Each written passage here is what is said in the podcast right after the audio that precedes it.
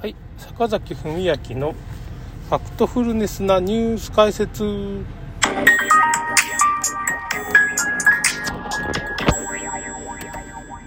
っとですね、今日はちょっと、コロナの新型コロナのね感染症対策っていうのがちょっと怖いなっていう話なんですけどまあちょっと僕の 僕のとこでもちょっとそういうのがあったんであんま詳しく話すのはちょっとあれなんですけどあのー、結局あの最初のね、あのー、抗原検査っていうのが無料で受け入れる仕組みになっててまあそれはそうですよね。陽性になったらそのどこまで陽性になってるかっていうのを見極めんといけんから、まあ、対策としてはそこを無料にしてまあその検査をもう受けてもらうみたいなことになるわけですよ。そうなるとまあその陽性が発生すると。陽性が発生したらまあその陽性の人がなくまあその治るのに5日間ぐらいかかってそこからまたカウントで検査を受けるとしてそこから3日間みたいな感じですかね。もう1回受けるっていう風な前提になっちゃうんですけどねこれ。でなんか法律ではそういうまあその検査を受けることは義務とかなんかそのあんまし従業員に負担がかかったらまずいっていうことでなんか受けることが義務になってないような努力義務みたいな感じなんだろうかなと思うんですけど。なんか記事を見たらやっぱその経済的負担が発生するから、まあ、ある程度日にちを休めばなんつうか OK みたいなことになってるらしいんですけどね、まあ、その世間的には。ねだけどまあ結局やっぱりその下手したらなんか僕聞いた話ではある会社ではその、まあ、一流会社とかなんですけど1週間に1回なんかそのそういうの抗原検査みたいなやるみたいなところもあったり聞いた話ですけどねそのありゃりゃって感じで、まあ、そういう会社もあるみたいですよ。だからそこまで行ったらまあその、まあ、一流の会社とかなんでしょうけどねそのそこまで行っちゃってるからまあそのそういう検査システムで芋づる式に陽性者が分かってその陽性者の場合はまあ5日間まあこう休んでその間何ていうのかなあの血中酸素濃度をこう測ってくれるそういう器具がまあその拠点病院みたいなのが届くらしいんですそれでまあ朝その人と病院の先生みたいな人がこう看護師さんだから先生だと思うんですけどねちょっとまあやり取りしてどうですかっていう、まあ、そのあんまり血中酸素濃度みたいなのがまあ25切って23とかになったら危ないんでなんか僕のお母さんっていうかまあその知り合いとか、まあ、20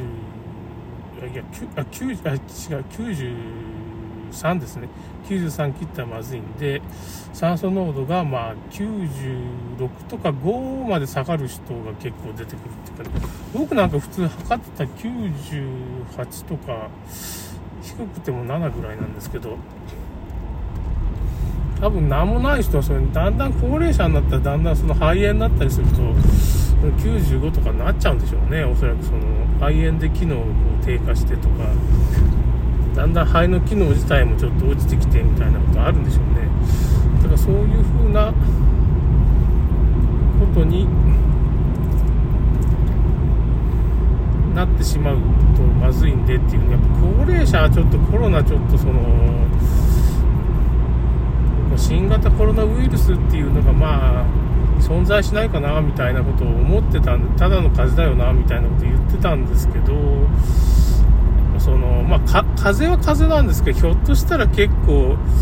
タチの悪い まあそういうね体に炎症をじわじわ起こすような体力を奪っていくようなまあなんかタチの悪いもんやっぱスパイクタンパク質っていうのが入ってる可能性がありますからねそのもともと。だか風邪で亡くなるっていう風な人がいるのはやっぱそういうスパイクタンパク質とかワクチンに入ってるのまあ、スパイクタンパク質がその風邪とかにも、まあ、コロナとかにもあるからそのコロナウイルスでちょっと重症化することもあるんじゃないかみたいなことをちょっと思い出して僕もねちょっと、まあ、真実はわからないですけどねひょっとしたらやっぱないんかもしれんけどただの風邪なんかも、ただやっぱ高齢者にはちょっと酷かなっていう感じがしますね。やっぱし感染して喉が痛いだけなんですけど喉が痛いってことは肺の方もちょっとやられてるってことでもあるから普通の風邪でもそうなるんかもしれない。今までだからそこまで厳密に検査とかせんかったからわからんだけで風邪にかかるとそういう風になるのかもしれませんね。だからそこは可能性としてはよく、まあ、僕医者でもないからちょっとそこら辺が微妙なところなんですけどね。どこなんかって断言もできませんしね。そこはお医者さんに、まあ、聞くしかないんですけど。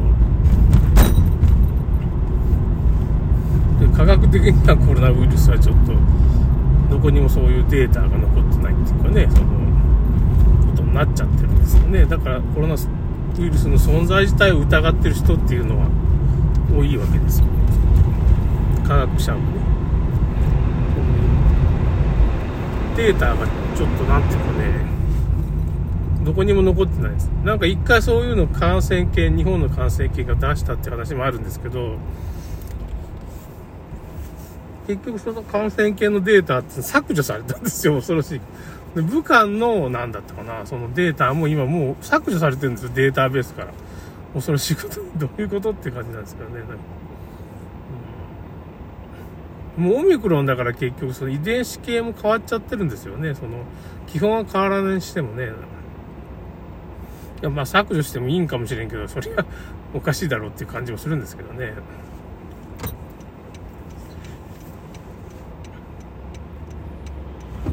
まあ、だから問題点としては、その感染症対策で陽性がこう今ずるしくに分かってしまうような仕組みに、まあ、それは感染症対策なんだから、そりゃ、どこまで陽性なんかっていうふうなことを、まあ、見極めんといけんっていう意味ではね、その抗原検査自体が本当にその抗原がコロナウイルス自体が本当に合ってるかどうか一体何何を捉えてコロナウイルスって言ってるのかっていうのがわからないからその辺の信憑性がわからないんですけど、まあ、社会的に経済的な問題としてそういう仕組みになっちゃってるから世の中がね。どうしようもないですね。そのだから僕ももうどっかこう懇親会とか、まあ、コロナのワクチンの薬害とかのね映画上映会とか講演会とかまあノートの方にちょっといっぱい書いたんです。クリエイター SNS noteで、まあ、坂崎文明でこう記事を書いてるんですけど最近僕更新してないですよね。ちょっとすごい叩かれたからねそのあの政府から叩かれてるっていうかまあそのそのエッセイがちょっと公開停止になったりね角川の核読むってとこで小説投稿サイトで書いてたんですけどまあもうそういうところもコロナ関係の記事はもう投稿できないような特にワクチンとかねその医療情報は投稿できないと。アップル削除されるっていうかねその Google とか Apple 抑えられてるから iPhone 抑えられたらもうそのアプリストアからその削除されるんですよねアプリをね。だからそういうのが検索かからないように除外するか要するに検索かからないように除外するって方法もあるんですよね。それそうするとまあなんとか OK っていうことになったらしい。アルファポリスってとこにそういう風なまあ情報を封鎖するような仕組みがもう YouTube をまああれだよね。その削除してればもう全然広がらんし。YouTube だけでいいですからニコニコ動画っていうところも最近削除要請が外から来てね。ワクチン勉強会っていうのをね UCC の会とまあその厚労省で今勉強会やってるんですよ。まあ厚労省に文句言う会なんですけどね。実質ね。その UCC の会の人がいろいろこう僕らの言いたいことを言ってくれてるんですけど。厚労省はもう「はいはいはい」っていうのをま聞くだけで。事実は全部否定するしね。そのもうプレジデントとかにも記事は出てるんだけどね。その読売新聞毎日新聞も批判してるのに厚労省はちょっと認めることができないんですよね。自分たちの費用なかなか認めれんですわねおそらく。その上からの指示でやってるっていうのもあるし自分も天下りするとかまああっちら辺の人はまあもうそ対策自体政府が指示してるわけだからうーんっていうことですね。ちょっと厳しいなって。僕もだからそのちょっと事態を重く見て本当忘年会新年会は出ないと。映画も見に行けないって思ったら。なんかね。どっかどっかの動画見た感想でも映画のね YouTube にその昔その上げてた動画をまあ編集してない動画がいっぱいあるんですよ。まあそれでももちょっとぼちぼちね。その映画見に行かない仕方がない。ちょっと自粛するしかないっていうかまあ当分あのね運勢が悪いんですよね。運勢の話するなっていうかねそのユミリー風水とか何だったかなそのゲッターズのなんかその僕運勢表を見てて結構意外とこれ当たってるなっていうか11月ぐらいから運勢ガクッと落ちるんですよね。あの9月ぐらいまでなんかいいことがあって小説新人賞にこうなんか中間選考にね受かったりっていうことがあって今回もう一回中間選考に残ったとこがあって、まあ、小説でも書くかみたいな勉強すると伝研三種の勉強する小説書くってこういうまあ運勢が悪い時はそうやって過ごすっていうかねそういう文学面はそういう運勢が悪い時でもいいんですよ。ということで終わります。まあそういうそうやって自粛して過ごすかと、まあ、多少運動したりねお風呂とかには行きますけどそれでは終わります。